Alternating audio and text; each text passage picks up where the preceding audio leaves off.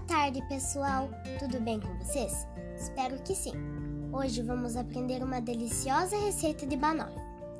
Vamos aos ingredientes para fazer a nossa receita.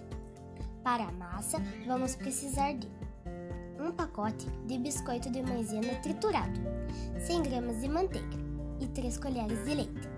Para o recheio, um pote de doce de leite, duas bananas em rodelas, e para a cobertura e finalização, 2 xícaras de chantilly, meia colher de sopa de chocolate em pó.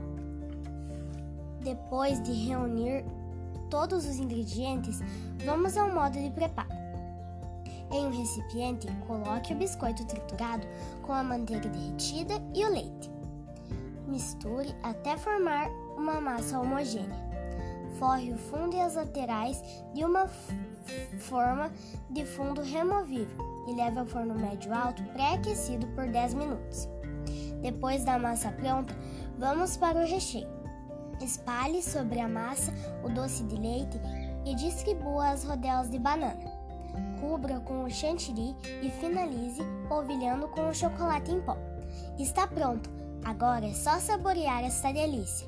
Bom apetite!